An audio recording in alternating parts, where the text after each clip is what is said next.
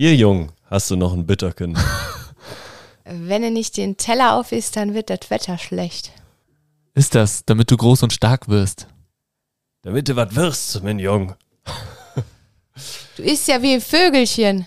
Diese äh, Glaubenssätze und noch mehr können eventuell eure Nährung, Ernährung und na, eure Ernährung beeinflussen.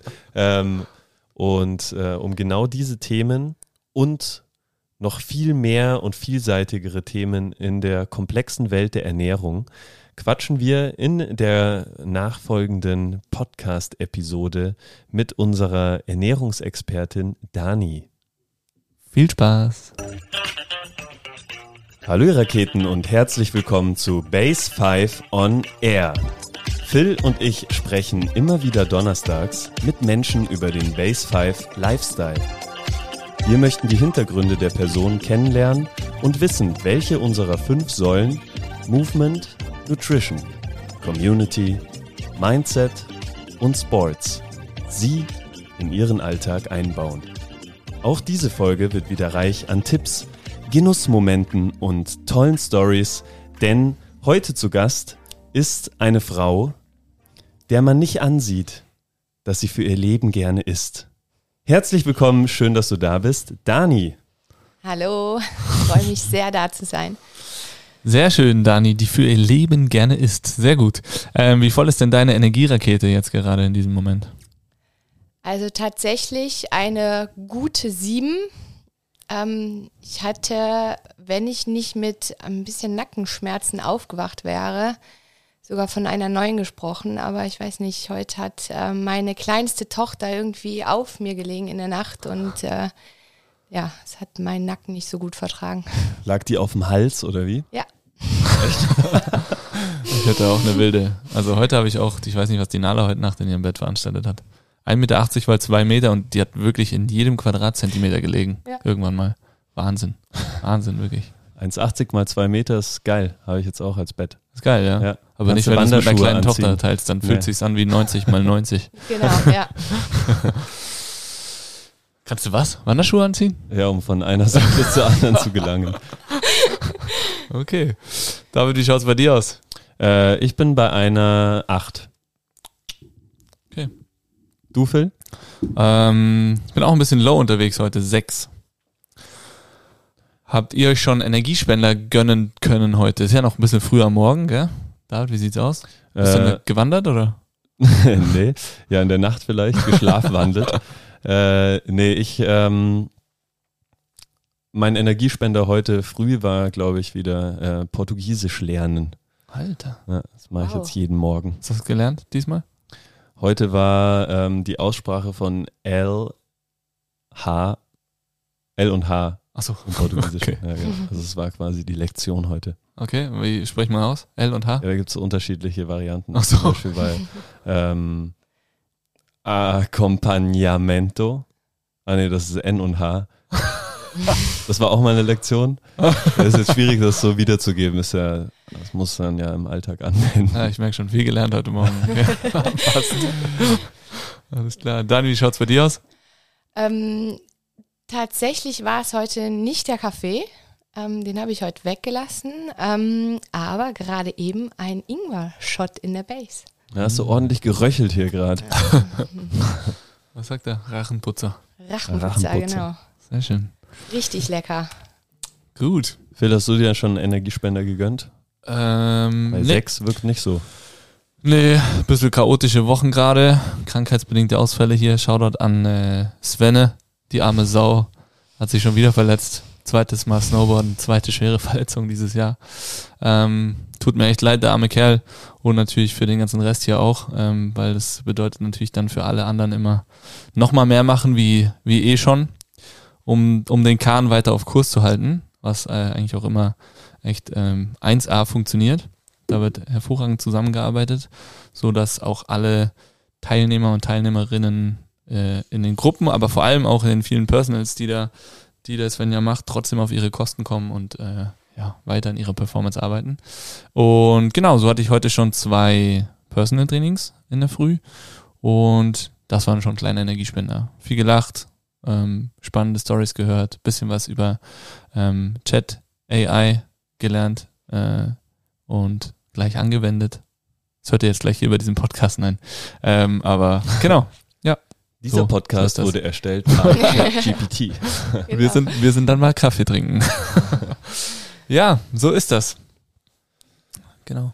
Dani, äh, damit wir mal so einen kleinen Einstieg und eine kurze Beschreibung von dir auch hören. Ähm, Ja. Wenn du ein Nahrungsmittel wärst, welches wärst du und warum?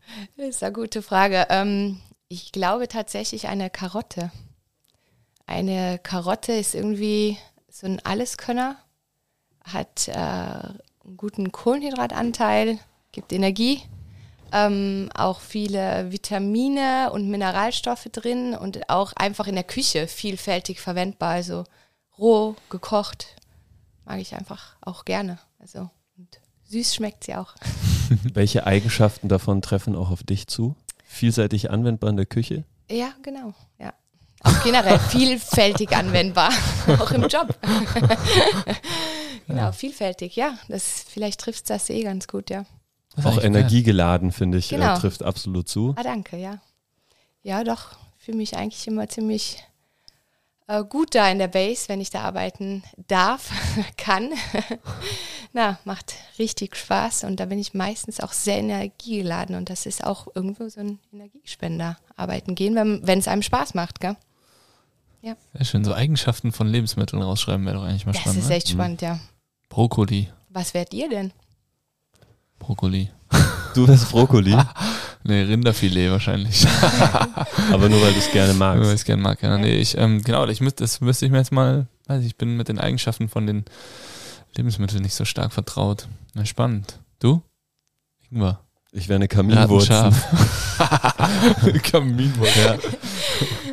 nice, ne? Okay. Ja. Kreativ. Mischung aus hart und weich. Kaminwurzeln. Harte Schale, Ja, weicher Kern. aber das sage ich jetzt auch nur, weil ich, weil ich sie einfach lecker finde. Ja. Mhm, Ja, das Nee. spielt natürlich eine Rolle. Aber spannend. Die Eigenschaften der Lebensmittel. Sowas macht, müsste man mit Kindern machen eigentlich, oder? Ja, Zum Kennenlernen von. Ja, das ja ist so doch in so einer bestimmt gut. Vorstellungsrunde. Das ist doch bestimmt spannend. Nett. Ja, wir tauchen äh, sicher noch tiefer ein in die Eigenschaften von Essen, von Essgewohnheiten ähm, und überhaupt äh, zum Thema Ernährung. Aber Dani, erzähl doch mal, wer du bist und wie du zur Base 5 gekommen bist. Ja, ähm, ich bin Dani, 38 Jahre alt, ähm, wohne mittlerweile seit 15 Jahren in Tirol. Erst in Innsbruck, dann in ähm, Inzing seitdem. Meine Tochter, meine größte auf der Welt ist, ähm, komme aber ursprünglich aus dem Kölner Umland und ähm, deswegen war auch mein erster Bildungsweg, ähm, führte mich eigentlich zur Deutschen Sporthochschule in Köln. Ähm, Mich hat eigentlich die Naturwissenschaft immer schon sehr interessiert, gerade der Körper. Also das wirklich hat mich schon in der Schule, das waren einfach die Fächer, wo ich dann auch gut war, weil es mich einfach interessiert hat. Und genau, dann bin ich ähm, nach dem Abi zur Sporthochschule, habe da ähm, mit dem Vordiplom abgeschlossen und wollte dann gerne in die Berge. Das hatte einfach viele Gründe. Also ähm, einerseits eben der Sport in den Bergen, aber auch ähm, einfach dieser ganze Lifestyle da. Also da habe ich gedacht, Innsbruck wäre wirklich eine coole Sache und ich wusste, das ist die Partneruni von Köln und bin dann ähm, hergewechselt. Hatte erst gedacht, vielleicht nur ein, zwei Semester mal, also wie so ein Auslandssemester, aber bin dann da hängen geblieben, wie man das so schön sagt und ähm, habe kurz nach dem Studium meine erste Tochter bekommen und hatte schon während generell meinem Sportstudium oder auch schon in der Jugend gab es immer ein starkes Interesse in Sachen Ernährung. Also das war für mich irgendwie untrennbar. Also Sport, Ernährung, das, das spielt einfach eine extreme Rolle oder greift gut ineinander, weil man muss ja gut mit Nährstoffen versorgt sein, wenn man Sport macht, weil sonst kann man die Leistung gar nicht abrufen. Und ähm, deswegen führte dann mein zweiter Bildungsweg noch zu den Ernährungswissenschaften. Da habe ich dann ähm, den Master noch gemacht und bin da auch in Kontakt mit Phil gekommen. Ähm, und zwar habe ich ähm, meine Masterarbeitsstudie, die ähm, handelte eigentlich davon, dass ich wissen wollte, wie der Einfluss von Probiotika auf die Leistungsfähigkeit und Infektanfälligkeit von Sportler ist. Das war so der grobe Titel. Ähm, und ähm, habe deswegen an der Sportuni eine Studie durchgeführt, wo der Phil und die Tammy und sogar die Alana ähm, Teilnehmer waren, Studienteilnehmer. Und ja, in der ähm, Zeit, wo eigentlich diese Studie lief, also vom ersten zum zweiten Termin, habt ihr die Base eröffnet, Phil. Ja? Mhm. Genau. Äh, Probiotika, ne? Ja, War genau. Mhm. Da bin ich auf den Geschmack gekommen. Da hat sich bei mir schon richtiges, richtig was verändert, das weiß ich noch. Ah, wirklich? Ja, ja. das war krass. Ja, auf jeden Fall.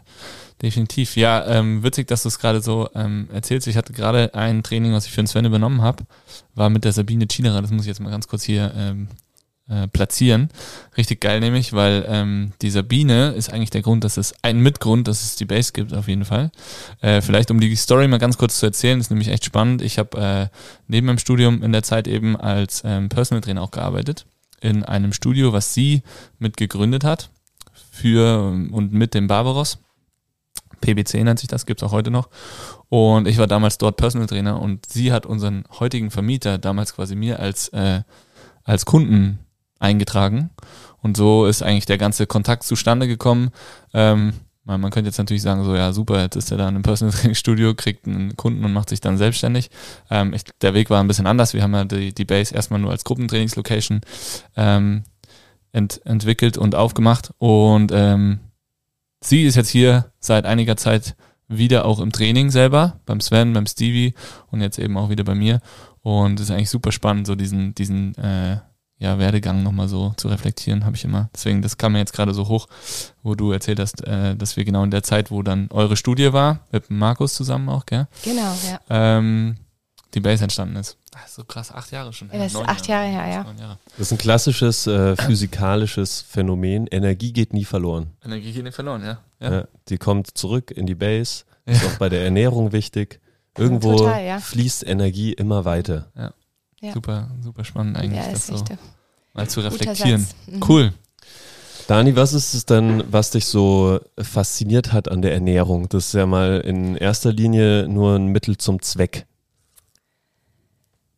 Genau, es ist ein Grundbedürfnis, ein Primärbedürfnis. Also es müssen wir einfach decken, um zu überleben.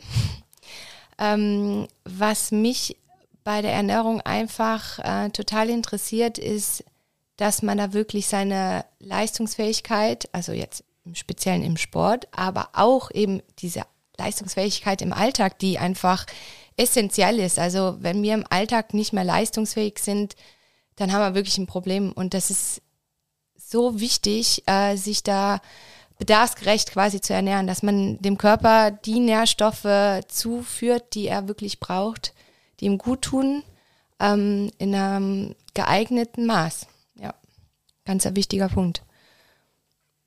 Und was ist dir jetzt so, ähm, vielleicht auch über die Jahre hat sich das vielleicht auch verändert? Was ist dir wichtig beim Essen? Also das hat sich tatsächlich verändert, ähm, seitdem ich Kinder habe und vielleicht kann das der Phil bestätigen. Also für mich ist in Ruhe und entspannt essen was total nicht mehr möglich. Tolles. und nicht mehr möglich teilweise. Es ist wirklich so. Also deswegen ist mir das auch total wichtig, wenn ich äh, die Möglichkeit habe, in Ruhe und entspannt zu essen, dass ich das wirklich ausnutze und das Essen dann auch ganz anders genießen kann. Ja. Und das ist wirklich eine Challenge mit Kindern in der Familie, muss man wirklich sagen. Also der wirkliche Genuss des Essens. Ja, definitiv ganz ein wichtiger Faktor. Den mhm. darf man äh, nicht unterschätzen. Der Genuss ist äh, essentiell. Eben, wir haben eben drüber geredet über einen Apfel. Du hast gesagt, ja, Apfel ist jetzt nicht so mein Lieblingsnahrungsmittel. Ja, da fängt es schon an. Natürlich, ich kann jetzt sagen, der Apfel hat super Nährstoffe, ähm, aber wenn du nicht magst, bringt dir das gar nichts, oder? Wenn ich dir das anbiete. Alex. Ja, danke. Außer du äh, reichst es mir bereits in Sch- Schnitzen vorge. Oha. Dann ja. taugt sie, oder was? Dann finde ich es geil, ja. Echt, oder? Ja. Die Arbeit in einen Apfel zu beißen ist dir zu wild?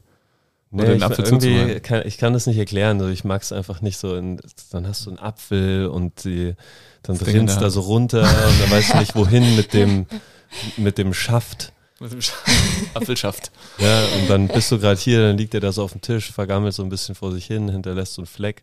Dann, Also, mir taugt's, wenn ja. es so auf so einem Teller zurechtgeschnitten vor mir liegt und dann schmeckt es schon noch gut. Ja. Und dir dann jemand reicht und dir in den Mund legt. Nee, das nicht. Das fände ich nicht so geil. Krass, was ist denn dir beim Essen sonst wichtig? Ähm, der Geschmack. Okay. Also ich habe schon so ein paar Lieblingsgeschmäcker, die äh, ja, also die ich einfach gern dabei habe beim Essen. Ähm, was zum Beispiel? Umami. Hm. So generell meinst du? Ja, Ach so, okay. genau. Ja. Also mir ist beim Essen wichtig, dass es schmeckt eigentlich. okay. Das mal so in erster Linie. Aha. Krass. Ja, ich, Und, und, aber das hat sich erst entwickelt seit der Base, dass es schon auch vom, äh, vom Nährstoffgehalt irgendwie angepasst ist auf meine aktuelle Situation. Also ich hätte zum Beispiel, oder ich esse dann lieber eine proteinreiche Mahlzeit und genieße sie auch mehr, ähm, wenn ich irgendwie am Tag trainiert habe. Beziehungsweise motiviert es mich, wenn ich weiß, es ist eine hochproteinreiche Mahlzeit am Abend, die wir einnehmen, am Tag noch zu trainieren, dass es irgendwie so einen Effekt hat. Mhm. Also es ist der Geschmack und irgendwie die, der Effekt oder die Wertigkeit des, des Essens, die da, die mir wichtig sind. Ja, dass die Nährstoffe irgendwas mit dir machen, oder? Dass sie, wie Proteine, dass sie irgendwas aufbauen, dass sie dich dabei unterstützen und Kohlenhydrate vor allem einfach Energie geben, oder? Ja, genau. Ja, bei mir jetzt so zwei äh, Faktoren. Zum einen ist natürlich, wie du sagst, so dieses Ruhe haben beim Essen. Bei mir ist aber vor allem auch das Gesellige beim Essen, ist mir irgendwie äh, für mich was Entscheidendes. Also zum Beispiel, ich hau super gerne einen Grill an und habe Leute zu Besuch. Ähm, oder ich gehe auch super gern essen. Ähm, einfach weil man da schon auch irgendwie natürlich ein bisschen Ruhe hat, aber auch mal auf andere Themen kommt. Ähm, und dann ist es aber auch ja die Funktion. Also so untertags ist bei mir nur noch Funktion eigentlich.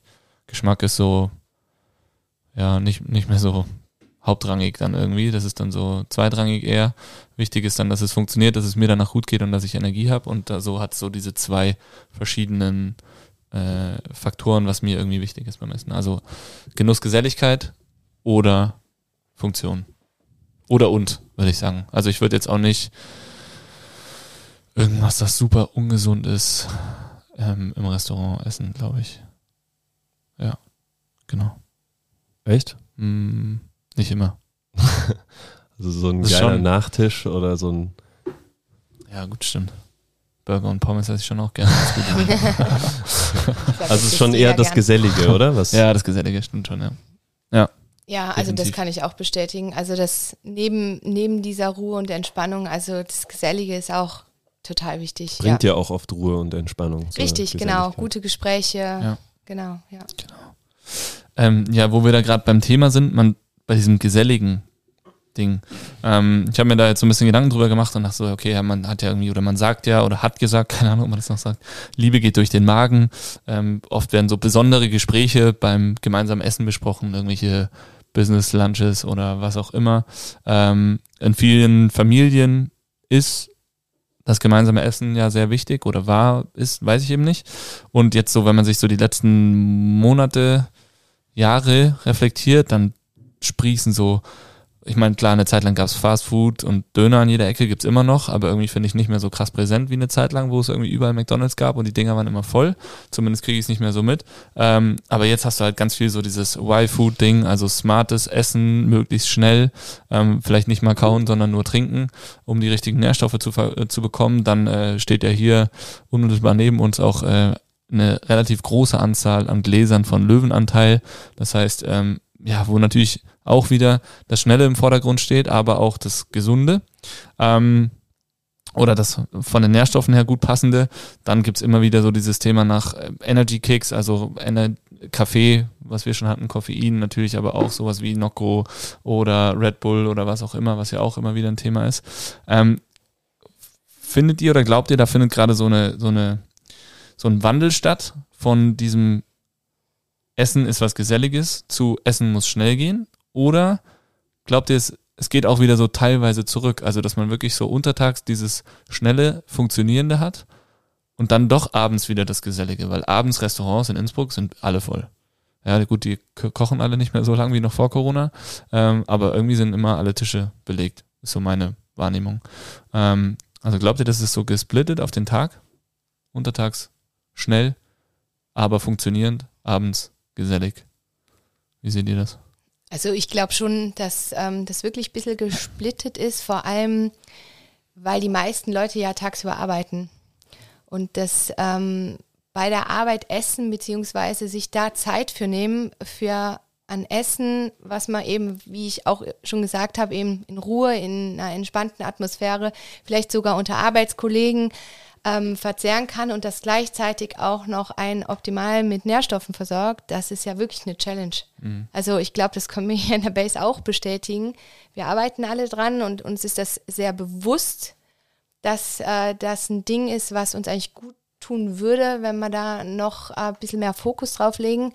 Ähm, aber es macht einfach trotzdem die ganzen Umstände, eben so diese Leistungsgesellschaft, alles wird schnelllebiger. Ähm, die Termine einer nach dem anderen. Also das macht es einfach ein bisschen schwieriger.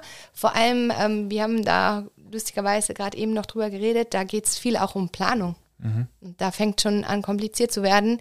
Wenn man jetzt äh, nicht so der Mensch ist, der gerne den ganzen Tag durchtaktet und ich glaube, ganz ehrlich, tief im Inneren ähm, ist das ja auch eine Sache, die man auch nicht immer so will. Man will ja nicht immer alles strikt geplant haben und auch bei der Ernährung eben nicht.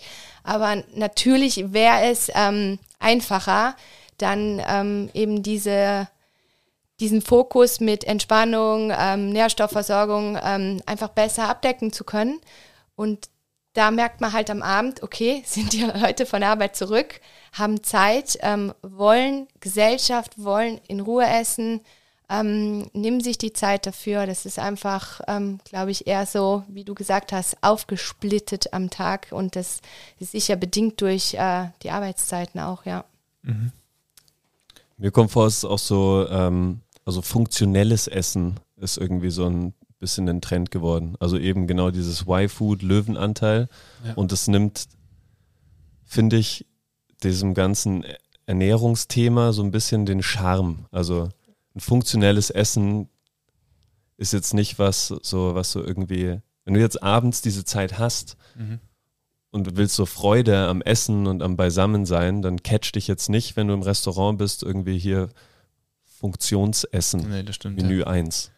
Ja, also Oder? da ist der Genuss dann definitiv im Vordergrund. Ne? Ja. Voll. Und was, was macht jetzt auch Genuss aus? Also, das sind ja diese Sinne, die wir haben die den Genuss ausmachen, weil wir essen ja nicht nur und schmecken was, sondern wir nehmen das ja auch mit den Augen wahr. Wir hören das. Also bestes Beispiel Chips. Wenn ihr eine Chips-Packung, ähm, die schon geöffnet war, aus dem Schrank nimmt und an Chips esst und der knackt nicht, würdet ihr weiter essen. Nee. Eben. Das ist einfach, man assoziiert auch ähm, an gewissen Genuss oder auch an Geschmack von einem Lebensmittel mit anderen ähm, Sinneseindrücken. Also eben wie beim Chips essen, dieses Knacken. Das ist was ganz Wichtiges. Oder auch beim Knäckebrot. Ein Knäckebrot wird man sicher nicht anrühren, äh, wenn das so weich wird und eben nicht mehr knackt. Dann ist auch dieses Geschmacks- und dieses Erlebnis, dieses Esserlebnis einfach äh, deutlich reduziert. Und da sehen wir auch, wie komplex das ganze Thema ist. Finde ich, ja. Ich finde das mega spannend, das so aus diesen verschiedenen äh, Blickwinkeln zu betrachten. Ähm, ich finde, dass, also ich, bei mir ist es definitiv so, dass ich auf Essen stärker reagiere. Also dass ich stärker merke, wenn mir was nicht so gut bekommt. Ich habe das Gefühl, das hatte ich früher nicht.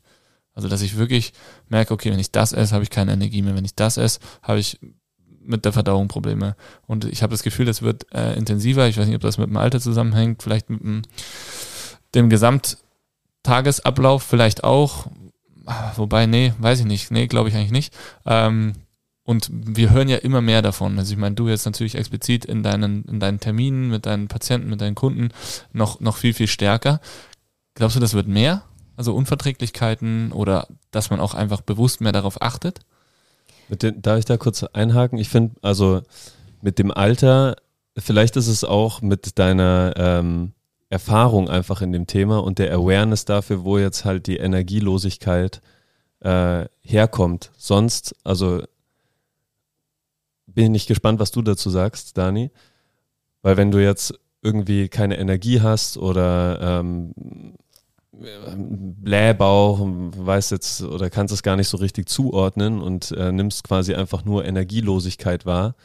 Ähm, in deinem Fall ist es so, du weißt, du hast heute das und das gegessen. Es könnte vielleicht daher kommen, dass du energielos bist und nimmst es vielleicht dadurch mehr wahr. Oder es ist, ähm, oder wie ist das im, in, in deiner Erfahrung, Dani? Also ich würde sagen, das hat auch wieder mehrere Punkte, wo man da ansetzen kann ähm, in der Erklärung. Einmal ist es sicher, dass der Fokus ähm, einfach viel mehr auf der Ernährung liegt wie früher. Weil früher, wenn wir jetzt mal an unsere Großeltern äh, denken, die waren froh, wenn sie irgendwas am Tisch hatten. Gerade die Nachkriegsgeneration, die waren einfach froh, dass endlich mal wieder Essen auf dem Tisch war. Und ähm, da war die Vielfalt noch gar nicht so entscheidend. Und ähm, das hat sich so entwickelt, dass halt immer neue und mehr Nahrungsmittel so auf den Markt kamen. Und dann war sogar, wenn man das jetzt ähm, ähm, gerade in der Industrialisierung auch sieht, ähm, Stillen- und Flaschennahrung. Es wurde viel mehr ähm, Lebensmittel ähm, industriell verarbeitet und ich glaube, da sind wir beim nächsten Punkt. Das hat definitiv auch einen Einfluss. Also neben dem Fokus auf der Ernährung, dass wir viel bewusster darauf achten, weil wir mittlerweile mitbekommen haben, dass es äh, anscheinend sehr wichtig ist für den Körper, also bezüglich Energie und ähm, auch, dass uns Essen krank machen kann. Ähm, Gibt es einmal diesen Faktor mit der Industrialisierung, dass Lebensmittel sehr stark verarbeitet sind und man sagt auch gerade im ähm, in der Beratung, je stärker halt an Lebensmittel verarbeitet ist, desto ungünstiger ist ja oft die Nährstoffverteilung. Und ähm, da, um jetzt auf mein Gebiet, was ich damals schon im Studium irgendwie so aufgegriffen habe, ähm, zu kommen, ist die Darmflora da auch ganz entscheidend. Und da passiert ganz viel ähm, im Darm, wenn mir gewisse Lebensmittel, die halt sehr stark verarbeitet sind, ähm, essen, dass wir auch ähm, die Darmflora vielleicht gar nicht mehr in ähm, dem Maß versorgen können. Also kurz zur Info, Darmflora hat wahrscheinlich jeder schon mal gehört. Es sind eigentlich diese Bakterien, die in unserem Darm leben, die ähm, uns unterstützen bei einmal der Nährstoffverarbeitung, wenn man es so grob sagen will, aber auch ähm, unser Immunsystem. Also wir haben wirklich ein Immunsystem im Darm und da gehört die Darmflora eben diese guten Darmbakterien, die wir da haben wollen, äh, dazu.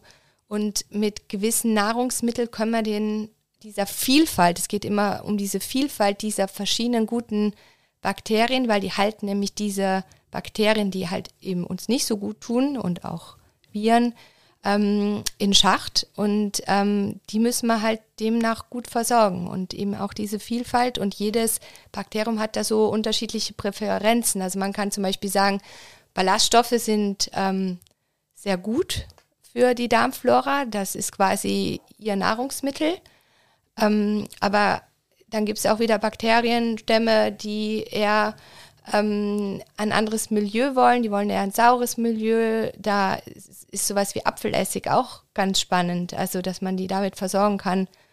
Und wenn eben dieses, um auf den Punkt zu kommen, dieses, dieses äh, Immunsystem im Darm nicht gut passt, ist man auch viel anfälliger auf gewisse Nahrungsmittelintoleranzen, also dass man halt Nahrungsmittel nicht gut verträgt, dass man darauf sensibel reagiert ähm, und ja, eben gewisse Symptome auch entwickelt, genau. Ne äh, neben der Vielfalt, die es so in der Darmflora gibt, gibt es ja auch noch vielfältige andere Bereiche, die jetzt bei der Ernährung reinspielen. Also Darmflora hast du jetzt schon mal gesagt. Dann gibt es Makronährstoffe, Mikronährstoffe. Ähm, was bedeutet das, ähm, im Bereich Ernährung gecoacht zu werden? Also heißt das, ich muss da jetzt wirklich pauken oder ähm, welche oder tracken, wo sind meine Mikros, Makros, äh, was ist gut für die Darmflora, ähm, heißt es, ich muss da einen genauen Plan befolgen oder wie läuft so ein, so ein Coaching ab? Wie kriege ich da einen, einen Überblick über meine Ernährung? Also erstmal zum Ablauf. Ähm, also meistens äh, ist es so, dass wir ein Erstgespräch haben, wo vor allem der Ist-Zustand erstmal festgestellt wird. Also in Form von einem Ernährungstagebuch, was dann der Kunde, die Kundin ähm, führen sollte, um mal überhaupt äh, zu erfassen, was ist diese Person, welche Nahrungsmittel, in welcher Menge. Und ähm, dann wird zusammen eine ausführliche Anamnese gemacht, also wo gewisse Dinge auch abgefragt werden, wie eben auch Schlafverhalten. Also das gehört auch dazu. Ähm, generell, was man für einen Beruf hat, ob man viel sitzt, ähm, ähm, was man gerne auch für Lebensmittel isst, in welcher Menge. Also gibt es ja oft ähm, ganz individuelle Präferenzen.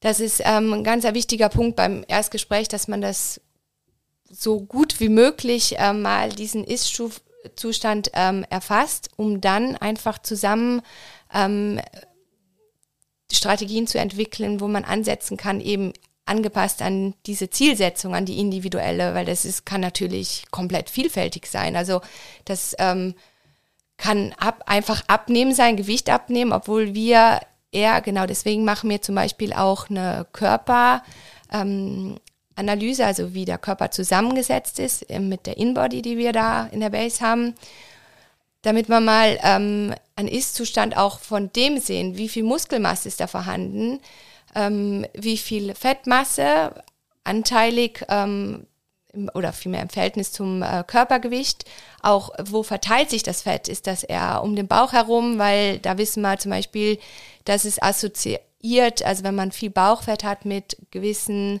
ähm, Erkrankungen wie Arteriosklerose, das metabolische Syndrom. Und ähm, das gehört auch dazu.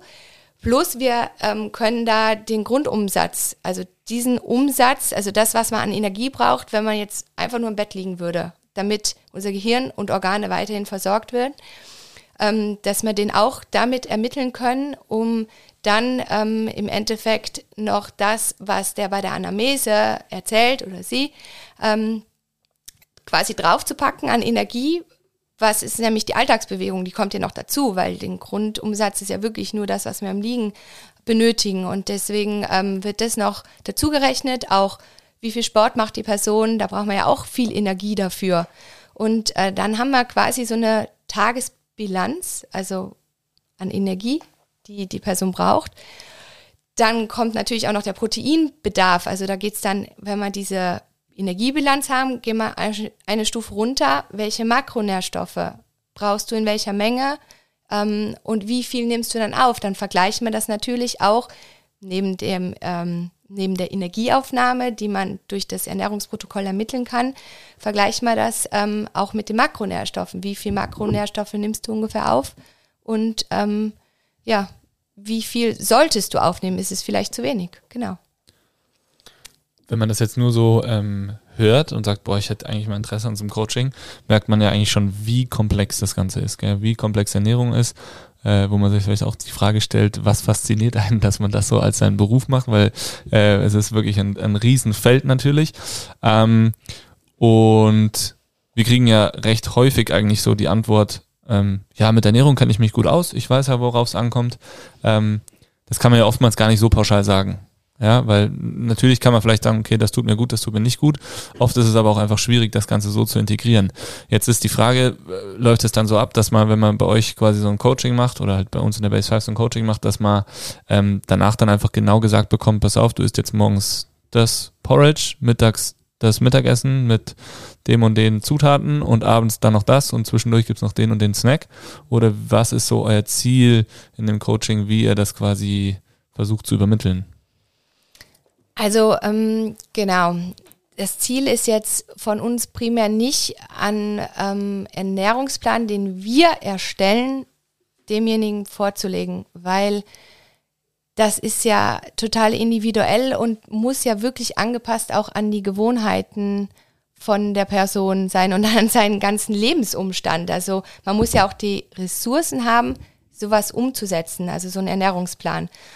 Ähm, deswegen ist es eben von uns auch nicht das Ziel, so einen Ernährungsplan vorzulegen und sagen, so, ist jetzt bitte das und das und das und das und das lässt du weg, sondern unser Ziel ist eigentlich, eben in diesem Gespräch ähm, erstmal auch ein gewisses Wissen zu vermitteln, weil Wissen ist jetzt nicht unbedingt, dass es diese Veränderung schafft, aber das Wissen ist einfach die Basis. Man muss ja auch erstmal verstehen, was machen denn gewisse Lebensmittel mit uns? Warum sind denn gewisse Makronährstoffe in der Dosis wichtig für uns? Also was, äh, was haben sie für Aufgaben, diese Makronährstoffe? Was haben Mikronährstoffe für Aufgaben? Und warum ist es denn überhaupt wichtig, dass wir angepasst an unseren Energiebedarf essen ähm, und nicht zu viel essen oder zu wenig? Also das, äh, da ist ja ein ganzer Rattenschwanz dran. Und ähm, Deswegen versuchen wir quasi gemeinsam mit der Person das zu erfassen.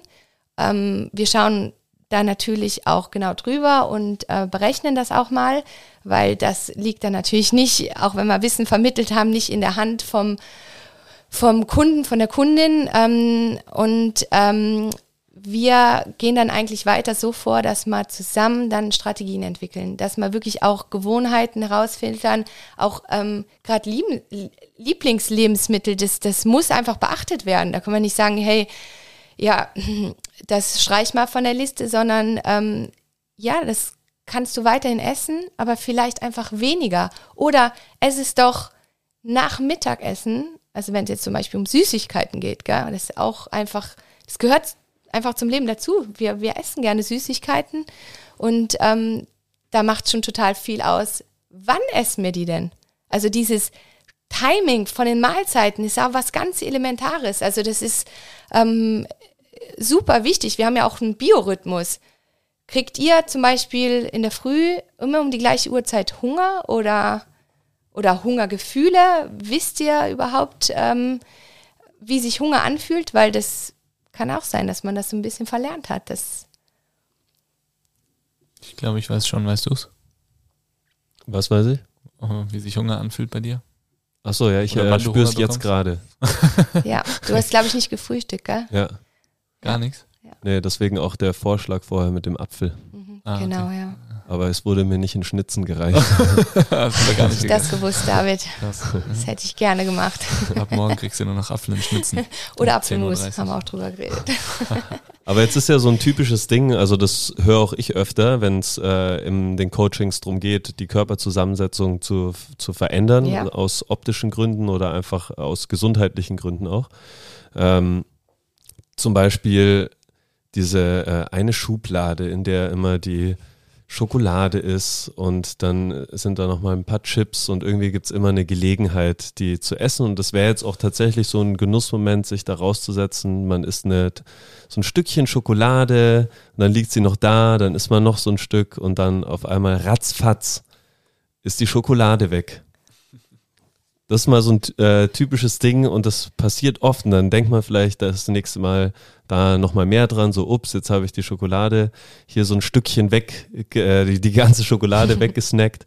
Äh, dann ist das nächste Mal nur ein Stückchen, aber dann am Abend vom Fernseher holt sie wieder raus und ist dann doch wieder die, die ganze über den Tag. Oder ja, das ist ein extremes und abgedroschenes Beispiel, aber so, äh, also hört man schon öfter, dass das so ein, so ein Problem einfach ist. Ist totaler Klassiker. Also seien wir uns ehrlich, wem ist es von unserer Runde noch nicht so gegangen?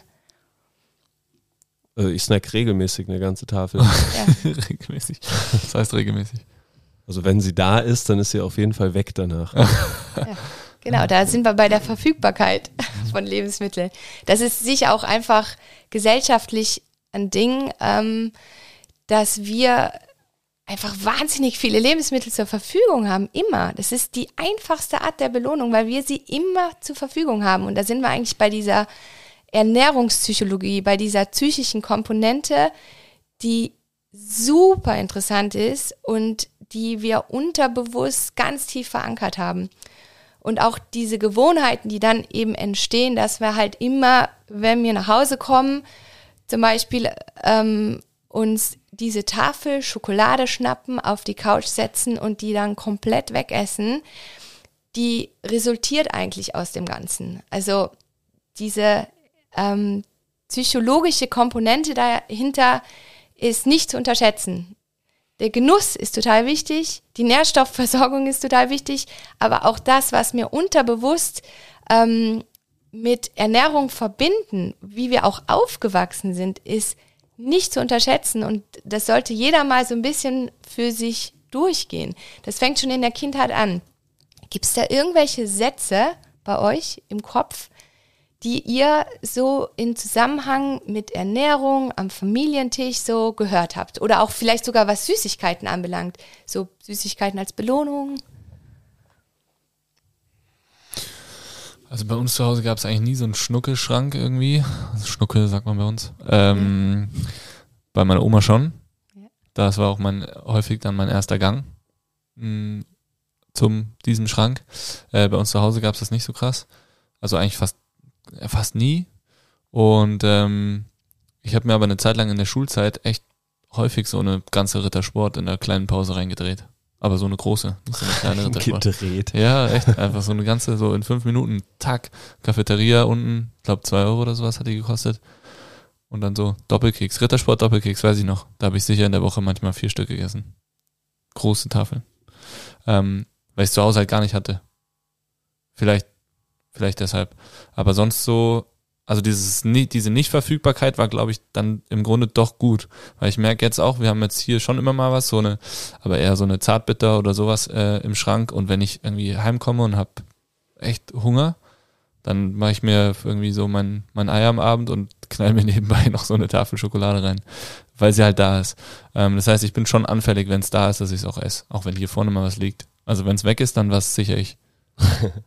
Oder ich hoffe, das hört jetzt keiner. Aber wie, also das ist ja jetzt eine, vielleicht kannst du da schon mal so eine kleine, weiß nicht, so ein, äh, was man sich mal überlegen kann, daheim zu machen. Weil diese Verfügbarkeit heißt ja auch, so eine Schokolade, die mache ich auf, breche sie ab, esse sie. Die andere Option wäre, ich mache den Kühlschrank auf, überlege mir, welche Lebensmittel verwende ich jetzt, muss sie schneiden, zubereiten und habe dann eine richtige Mahlzeit. Aber so wenn jetzt dieses typische Ding, du kommst heim, hast Hunger, brauchst jetzt schnell was zu essen. Also das heißt, das Bedürfnis hinter dem Schokoladenessen steckt eigentlich dahinter, dass man wirklich gerade Hunger hat. Also dass man Nährstoffe braucht, oder? Weil das ist nämlich nochmal ein Riesenunterschied. Wenn das der Fall ist, dann ist es sicher eine gute Möglichkeit, sich zu überlegen, was geht denn möglichst schnell? Was ist wirklich einfach zu machen? Was geht schnell? Vielleicht sogar, wenn noch was vorgekochtes hat, hast oder ähm, was eingefroren, dann schnappst du es gleich und das ist dann schnell verfügbar und dann ist der Griff zur Schokolade auch gar nicht da. Wenn aber das Bedürfnis dahinter steckt, ähm, ich will mich jetzt irgendwie damit belohnen, weil jeder hinten, also wenn man Gewohnheiten betrachtet, eine Gewohnheit ähm, resultiert eigentlich immer in einer Belohnung. Dann muss man sich vielleicht da irgendwie überlegen und anders ansetzen, was belohnt mich denn noch? Was gibt mir denn auch so dieses Gefühl, was mir die Schokolade dann vielleicht in dem Moment gibt? Ist es vielleicht äh, eine Runde spazieren gehen. Ich meine, das ist immer so salopp gesagt, ist manchmal gar nicht so einfach, wie gesagt, aber da kann man da sich Strategien überlegen. Was gibt mir das oder was ist ein Ersatz? Das muss wirklich eine Belohnung sein, die man gerne hat, weil sonst zieht man das nicht durch. Das muss ähm, dafür stehen. Ähm, dann ähm, ist noch so ein weiterer Punkt, bei der Schokolade ist es eine Gewohnheit, die vielleicht genau in der Kindheit resultiert hat.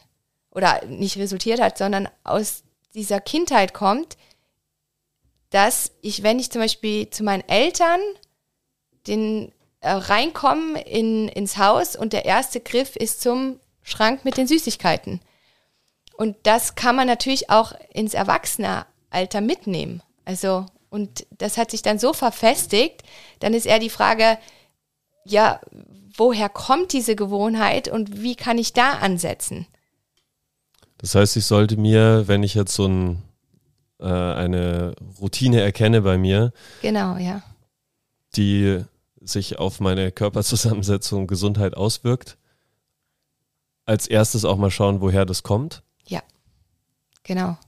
Woher kommt es? Was sind vielleicht sogar auslösende Faktoren? Was sind so Reize, die dich immer das essen lassen, was du eigentlich gar nicht so als sinnvoll siehst. Also natürlich macht es in dem Moment Sinn für dich, das zu essen, aber im Nachhinein hast du vielleicht sogar ein schlechtes Gewissen, dass du es wieder gegessen hast. Das können zum Beispiel ähm, auch Personen sein. Beispiel Oma. Ähm, die Oma hat immer gut gekocht und ähm, schüttet dir auf deinen Teller quasi das Essen und du bist eigentlich satt. Der Magen ist voll, Sättigungssignale sind da und ähm, sie sagt dann ja, nimm doch noch was. Und warum äh, sagt man dann meistens ja gerne, weil man ja auch gewissen sozialen Erwartungen zum Beispiel ähm, ja entsprechen will und die erfüllen will der Person. Und das ist halt genau dieser Punkt. Also woher kommt das? Also wo ist da der Ursprung? Wo ist der, der Reiz, der mich vielleicht immer das machen lässt, dass ich mich überesse, wie jetzt zum Beispiel beim Beispiel Oma? Oder wie, ähm, was ist der Reiz, mh, hm, dass ich immer zu dieser Schokolade greife? Vielleicht kann auch einfach der Reiz sein, diese Kombination Couch, Schokolade. Und da kann ich, wenn ich den Reiz weiß und den vielleicht ändern kann, weil man kann nicht alle Reize ändern, weil gewisse Umstände sind da nicht änderbar, aber das könnte ich zum Beispiel ändern, indem ich mich eben vielleicht einfach mal nicht auf die Couch setze, sondern noch in der Base trainieren gehe. Oder einen Stehtisch. Oder einen Stehtisch. Einrichte. Oder genau, in, in Gesellschaft esse, dann kriegt das auch wieder einen ganz anderen ähm, Zusammenhang, dieses Essen. Mir kommt vor, oft ist ähm, so Ernährung verändern, ähm, hat immer was zu tun mit weglassen ähm, vor allem, wenn es darum gew geht, Gewicht zu verlieren oder seine Körperzusammensetzung ähm, nach unten in irgendeiner Sache zu bringen. Also weniger Fett zum Beispiel heißt auch weniger von dem und dem. Erste Frage, ist das so tatsächlich? Geht es da immer nur ums Weglassen? Und zweite Frage, es gibt ja auch den Fall, äh, dass zu wenig, ähm, also dass eher mehr von irgendwas gegessen werden sollte. Ähm, und das finde ich ist nochmal eine ganz andere ähm, Herangehensweise, rein gefühlsmäßig. Oder für mich ist es so, weil ich bin genau in dem äh, eher mehr Essen drin. Ja, total äh, eine gute Frage, finde ich. Da muss ich so ein bisschen ähm, weiter ausholen. Wenn wir jetzt was weglassen, dann ist das jetzt auch für den Kopf so eher so ein Verbot, oder? Was wir uns setzen. Sagen, ich darf das jetzt nicht mehr essen. Das ist einfach ein Verbot. Ähm, und dieses Verbot löst was im Gehirn aus. Also, dass wir wirklich ähm, einen Freiheitsentzug haben im Endeffekt. Also, wir dürfen das jetzt nicht mehr und witzigerweise, dann ist der Fokus noch mehr drauf. Das heißt, deswegen sind auch Diäten, wo es wirklich darum geht, vielleicht einfach weniger energiereich zu essen, ähm, ja darauf ausgezielt eben, dass man quasi für diesen gewissen Zeitraum was weglässt und Verbote sich setzt. Und das ist aber auch das, was oft bei diesen klassischen Diäten nicht funktioniert. Es funktioniert eine kurze Zeit und das findet das Gehirn sogar ganz angenehm. Kurze Zeit Verbot setzen funktioniert. Äh, plus ähm, das Gehirn denkt gerne in Schwarz und Weiß. Und wenn wir quasi von unserer schwarzen Ernährung zur weißen springen, ist das fürs Gehirn total leicht umsetzbar.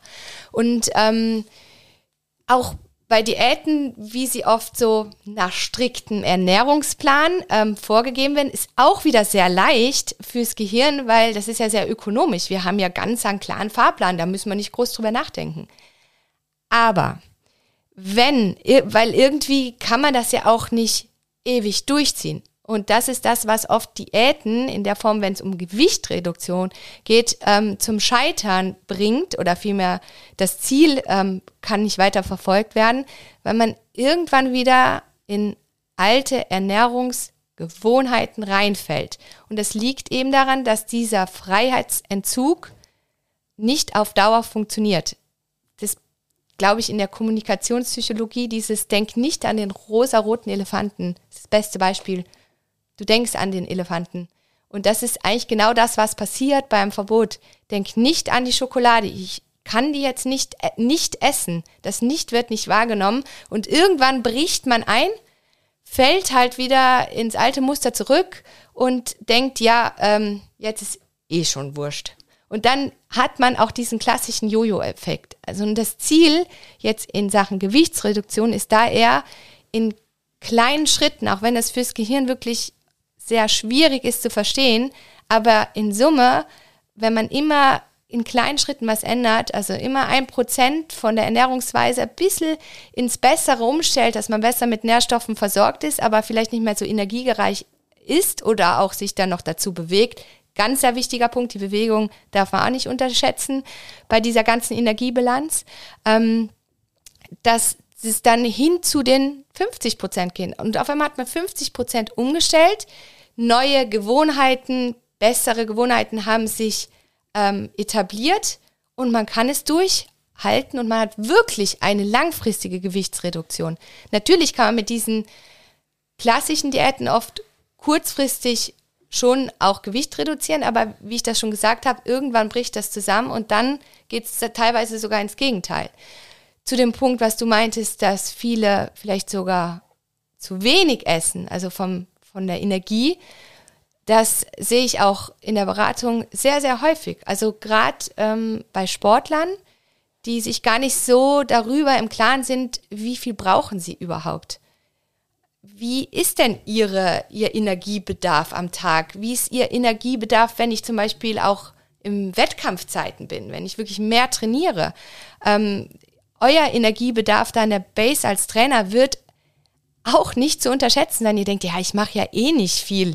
Das ist genauso wie beim Essen. Dieses Jahr, ich mache ja eh schon alles gut. Ich mache ja eh nicht viel. Ich bewege mich ja gar nicht so viel. Ich fahre aber jeden Tag mit dem Fahrrad zur Arbeit. Da fängt schon an. Ich gehe jeden Tag die Treppen schon allein, meine ähm, drei Stöcke rauf und runter. Und schon das das Kleinvieh macht auch Mist. Das ist da auch diese 1%. Wenn in Summe bewegt ihr euch sehr viel und dann kann es wirklich sein, dass man sogar in eine negative Energiebilanz rutscht.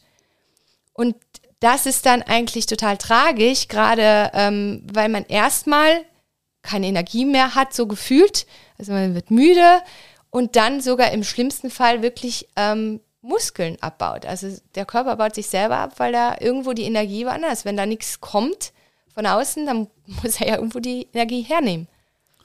Also kann es schon sehr wertvoll sein, einfach mal eben, wir haben ja jetzt auch gerade diese Aktion, dass wir alle in der in der Therapie, also den Physiopatienten, aber auch bei Checkups, so ein zweiseitiges Ernährungsprotokoll mitgeben, wo man einfach mal die Möglichkeit hat zu dokumentieren, was isst man denn an zwei ganzen Tagen, was trinkt man denn und würde dann von euch ähm, also von der Nutrition Crew, ein bisschen Feedback bekommen. Das heißt, es kann schon einfach gut sein, um mal ein bisschen einen Überblick zu bekommen, wo bewege ich mich denn. Egal, was ich für ein Ziel habe, unabhängig davon, ob ich jetzt bei meiner Ernährung großartig was ändern will oder nicht, ähm, macht sowas einfach Sinn, mal so einen Überblick sich selbst zu verschaffen, oder? Absolut. Also ich hatte wirklich schon einige in der Beratung, die kamen mit dem Ernährungsprotokoll. Wir haben noch nicht über irgendwas geredet und die haben gleich gesagt, oh Mann, mir sind eh schon drei Sachen aufgefallen. Und äh, ich weiß, glaube ich, eh schon, in welche Richtung es gehen kann. Ich weiß nicht, wie ich es umsetzen kann, aber ich weiß auf jeden Fall schon mal, was vielleicht nicht so gut läuft. Das ist total sinnvoll. Eben, wenn man sich mal dran setzt und das mal aufschreibt, führt man sich das ja auch so ein bisschen vor Augen. weil vieles ganz unterbewusst passiert. Wenn wir jetzt am Beispiel Homeoffice nehmen oder vielleicht auch hier, irgendeine Patientin, Patient hat äh, was Süßes mitgebracht, das steht da auf dem Schreibtisch und ihr seid am Arbeiten, am Computer, am Laptop, schreibt dann Trainingsplan und äh, denkt, oh, das schaut gut aus. Nehme ich mir mal so ein Stück Schokolade und dann auf einmal hat man die ganze Schokolade gegessen und hat es noch nicht mal mitbekommen.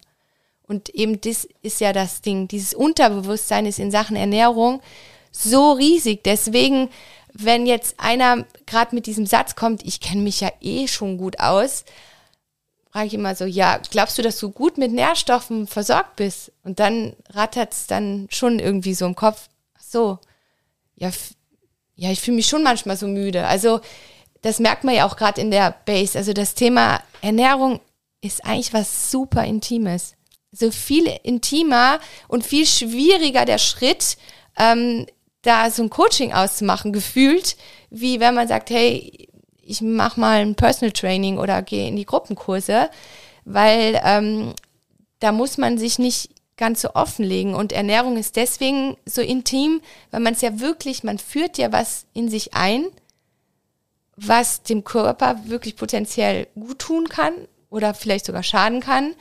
Ähm, und das ist ein ganz, ganz wichtiger Punkt, auch in der Beratung. Deswegen sage ich, eigentlich täte das jedem gut, aber ich verstehe auch, wenn einer eben mit diesem Satz, ich weiß ja eh schon voll viel, das ist ja ein bisschen erschutzt so.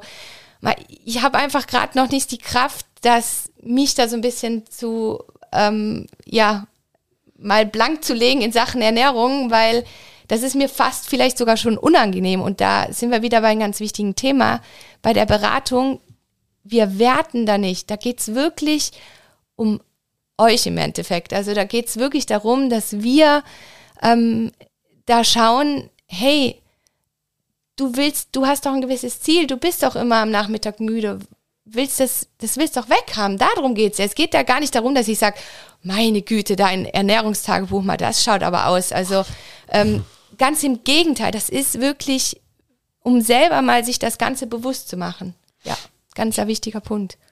Ich finde, da ähm, können wir auch nochmal so auf äh, den Podcast letzte Woche zurückschauen mit dem Marc, ähm, wo es genau um das ging, eigentlich um, äh, wie schaffe ich eine, also wie erreiche ich erstmal mein Unterbewusstsein, wie schaffe ich dadurch Selbstbestimmung in dem, was ich tue und ähm, was für eine Rolle einfach diese mentale Komponente und somit auch das positive Mindset gegenüber Ernährung, das sich darauf freuen, eigentlich daran äh, was zu tun, da eine riesengroße Rolle spielt. Total. Also eben letzte Woche, als ich den Podcast gehört habe, habe ich auch gedacht, hey, wie viele Verknüpfungspunkte sind da wieder, weil eben die Ernährung halt so viele mentale Aspekte eben hat und ähm, das auch eben auch gerade in der Beratung sehr stark beachtet werden muss, weil was steckt denn oft ähm, hinter gewissen, ähm, ja, dass man vielleicht auch zurückhaltend ist, gewissen Lebensmittel gegenüber oder ähm, auch gerade sich vielleicht sogar nicht zügeln kann. Irgendwo steckt da ja immer eine Angst dahinter, hinter dem Ganzen. Eine Angst und ich finde auch allein das, den Unterschied krass, wenn du ähm, unbewusst irgendwie so eine Schokolade snackst und dich danach über dich selber ärgerst irgendwie auch so ein bisschen, dass du sie gerade komplett aufgegessen hast. Oder wenn du bewusst dich auf deine Couch setzt und sagst so, jetzt esse ich diese ganze Tafel Schokolade und hab so Bock drauf und so eine Freude dran, dann ist es eigentlich auch schon, also allein das macht ja schon was aus. Immens, also immens. Also man sagt ja wirklich, Essen bewusst genießen, das, also ist, nimmt man davon zu. Also wenn man sich schon allein das, diese Angst, mal ich, wenn ich die Scha Tafel Schokolade nur anschaue, werde ich schon dick. Das sind ja auch so Glaubenssätze, die so ein bisschen dahinter stecken. Und auch wenn man das eben sich so ein bisschen davon löst, das heißt jetzt nicht, das ist keine Legitimation, wir reden jetzt immer über Schokolade, aber es ist einfach so ein feines Beispiel, um das so ein bisschen für jeden zugänglich zu machen.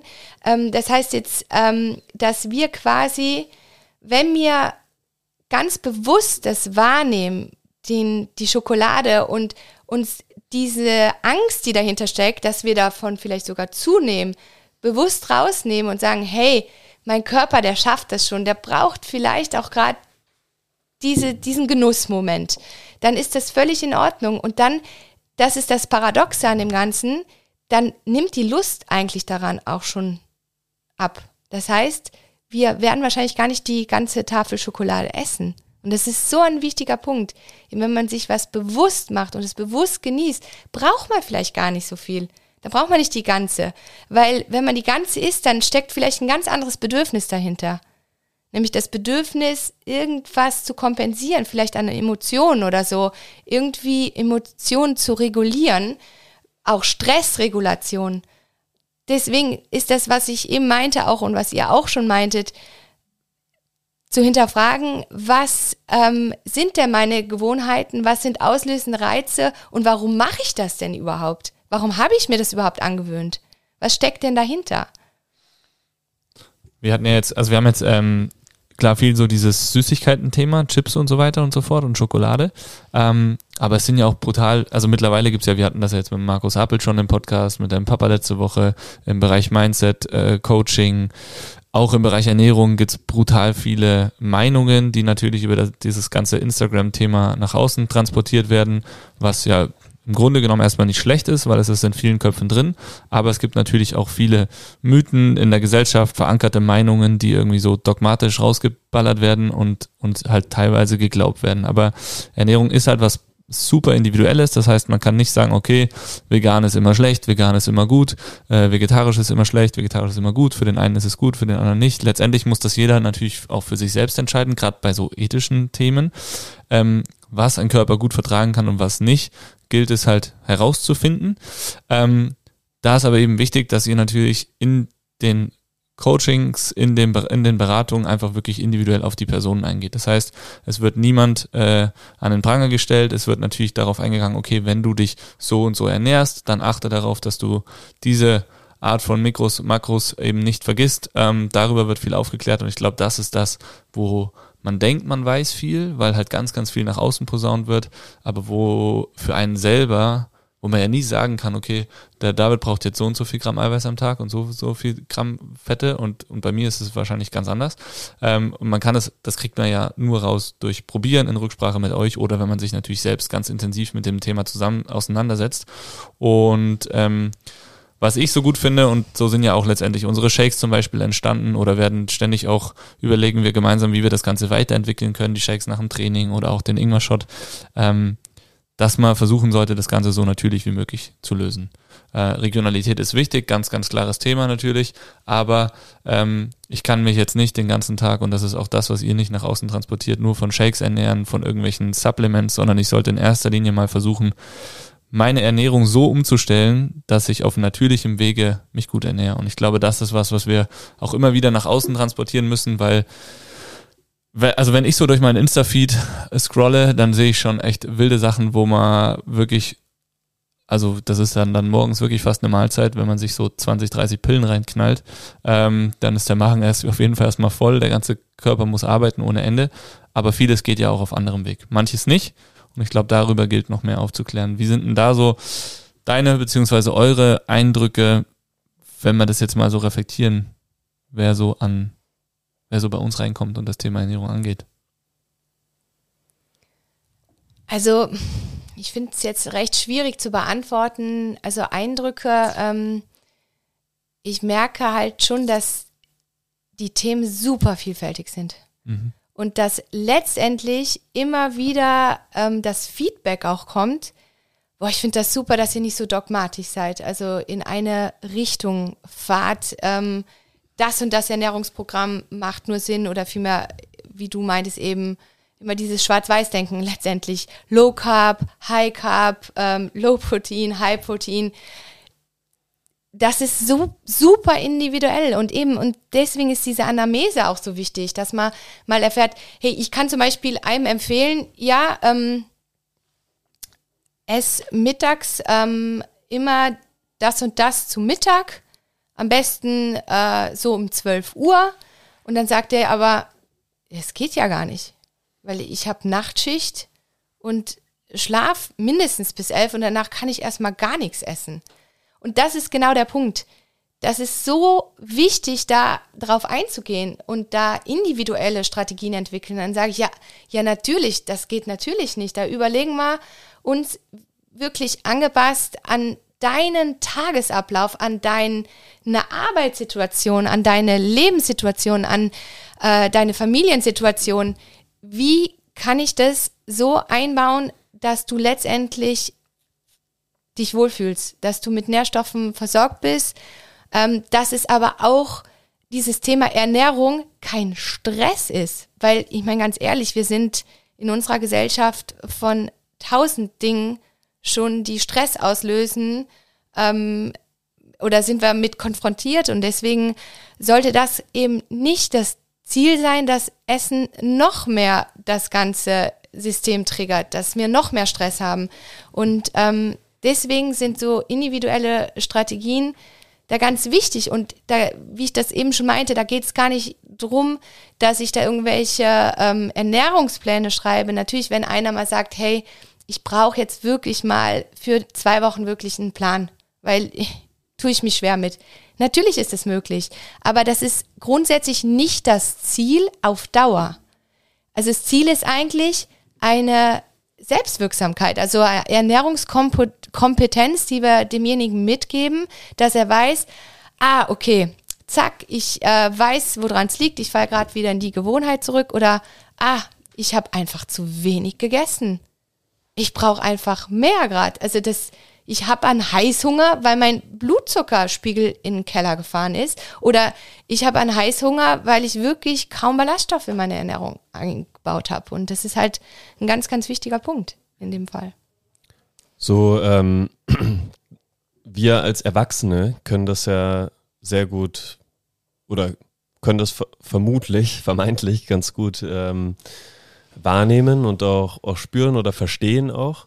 Ähm, jetzt, wenn man so in die Schulen schaut, ich hatte ja auch da meine kurze Schulkarriere ähm, als Grundschullehrer und äh, da sind schon also auffällig viele Kinder, die ähm, deutlich äh, keine gute Körperzusammensetzung haben.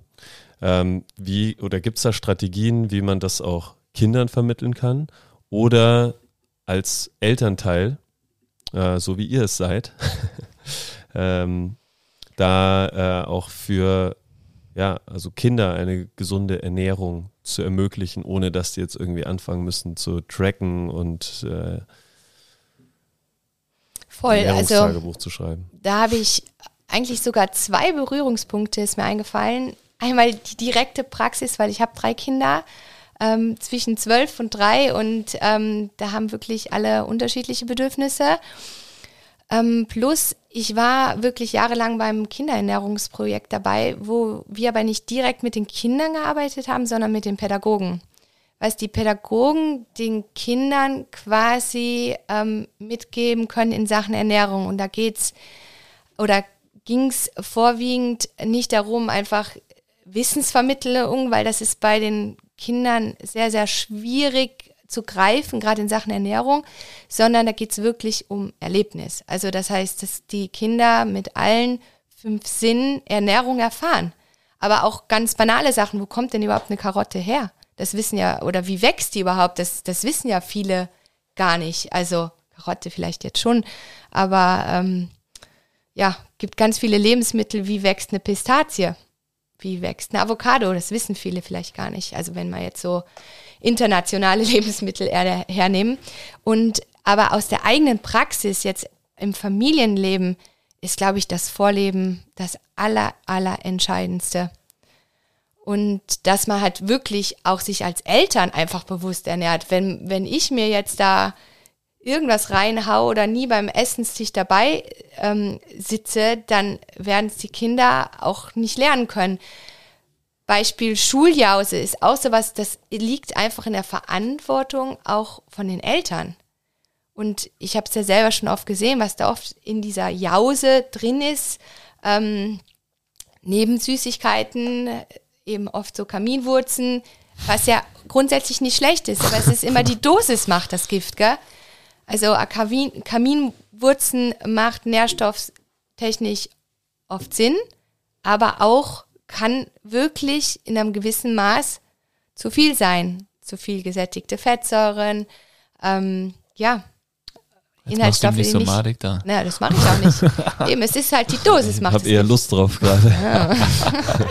Mm, gesättigte Fettsäuren. Ja, also das ist halt ähm, wirklich bei Kindern ist ganz, ganz viel Vorleben. Da gab es mal eine super spannende Studie, oder es sind eigentlich zwei, die muss ich euch kurz erzählen, weil ich die echt cool fand. Ähm, eine Studie, wo sie eine Pädagogin in einen Raum gesetzt haben und in dem Vorraum war ein Riesenbuffet aufgebaut mit einer Hälfte ja eher so süßen Sachen, also vor allem in Form von Süßigkeiten und die andere Hälfte wirklich vielfältiges Gemüse und Obst, also ganz äh, reiche Auswahl.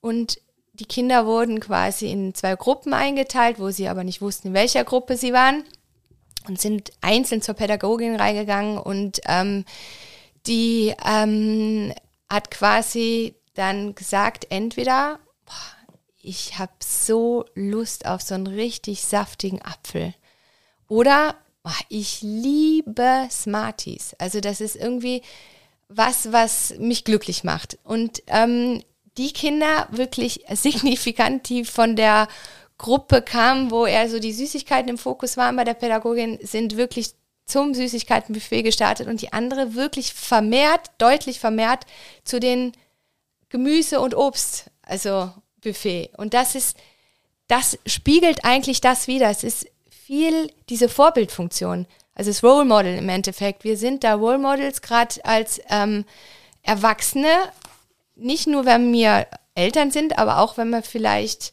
ähm, ja, in der Verwandtschaft Kinder haben, wo wir auch am Tisch mitessen. Das, das prägt einfach. Und noch ein Beispiel, wenn jetzt der Vater, also die Vaterrolle ist anscheinend auch, wenn man einen Vater am Familientisch hat, sehr wichtig, ähm, viel Lebensmittel ablehnt. Das heißt, ah, das mag ich nicht, das schmeckt mir nicht, ähm, was, da, was hast da wieder gekocht, das weiß doch, dass ich das nicht mag dann lehnen die Kinder das auch vermehrt ab. Sieht man auch oft bei Geschwistern, wenn irgendwie ein Geschwisterteil Vorbild ist, wenn das das, das nicht ist, dann ist das kleinere das vielleicht auch nicht das Lebensmittel.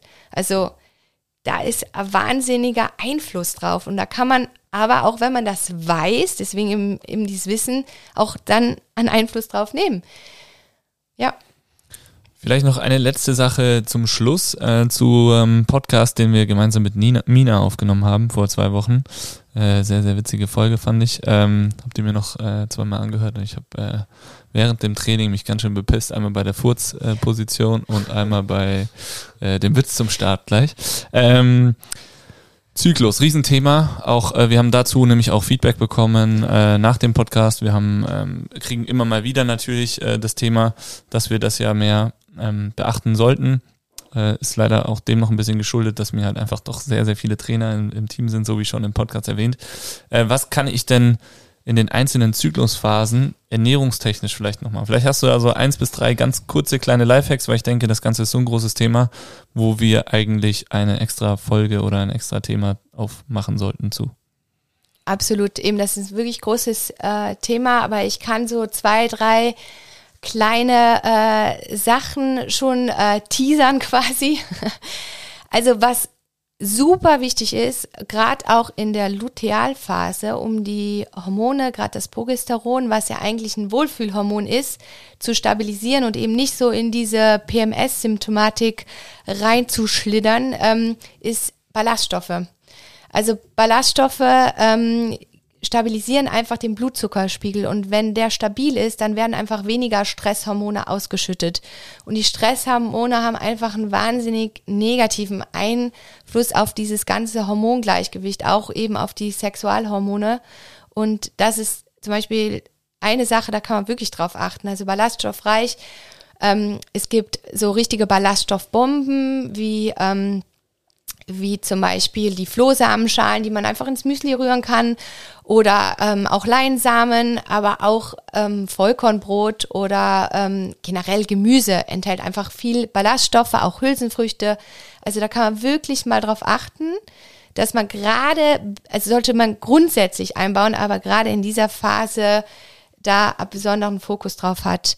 Ähm, während der Menstruation ist ganz spannend. Ähm, da sind wir wieder beim Ingwer, beim Ingwer-Shot. Ich meine, das Ingwer ist kein Allheilmittel, aber es hat wirklich tolle Eigenschaften.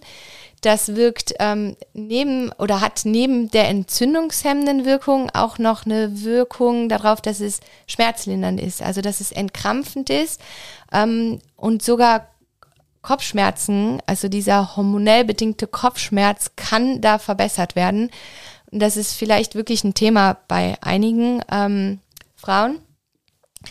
In der Phase, wo man wieder so in diese Follikelphase und Richtung Ovulation, ähm, da sind dann gerade die Proteine im Fokus. Und ich glaube, dass gerade besonders Frauen, äh, die sich sehr bewusst einerseits ernähren, aber vielleicht auch ökologisch bewusst in dem Sinne, dass sie halt weniger äh, tierische Produkte verwenden, dass ähm, da das Protein einfach oft zu wenig reinkommt. Und ähm, da ähm, gerade in der Phase das Protein oder vielmehr die Proteinversorgung ähm, wirklich gut sein sollte. Ja, das wären so mal zwei, drei, drei Dinge. Genau. Für alle Mädels. Und für die Boys, wenn sie sich ums Essen kümmern. Ja, genau, die können die Mädels versorgen. Super. Ja, dann äh, würde ich sagen, kommen wir zu unseren abschließenden Top 5. Ihr merkt schon, das ganze Thema äh, Ernährung ist natürlich ein Riesenfass und wir werden bestimmt auch des äh, Öfteren hier im Podcast ähm, verschiedene Aspekte dazu nochmal aufgreifen, ansprechen und uns auch äh, Gäste dazu, dazu holen oder auch äh, dich, Dani, nochmal dazu holen.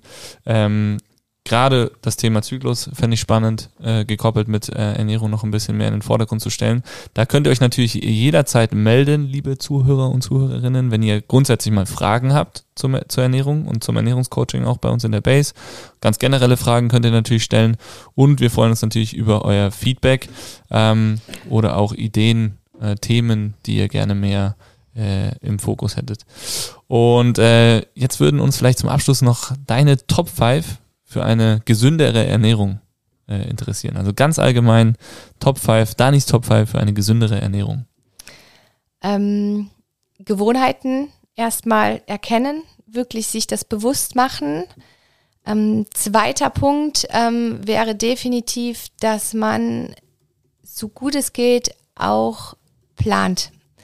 Ähm, wie beim Training wahrscheinlich auch, dass man Training einplanen muss, kann man auch bei der Ernährung.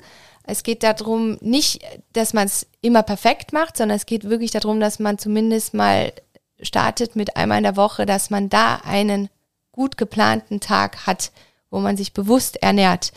Ähm, dann mal den Bedarf überhaupt checken und das mit dem Ist-Zustand vergleichen. Das ist sicher für jeden mal eine ganz interessante Geschichte und ähm, dann noch mehr Proteine und mehr Ballaststoffe einbauen. Also das kann wirklich für viele ähm, schon ganz äh, große Veränderungen bringen.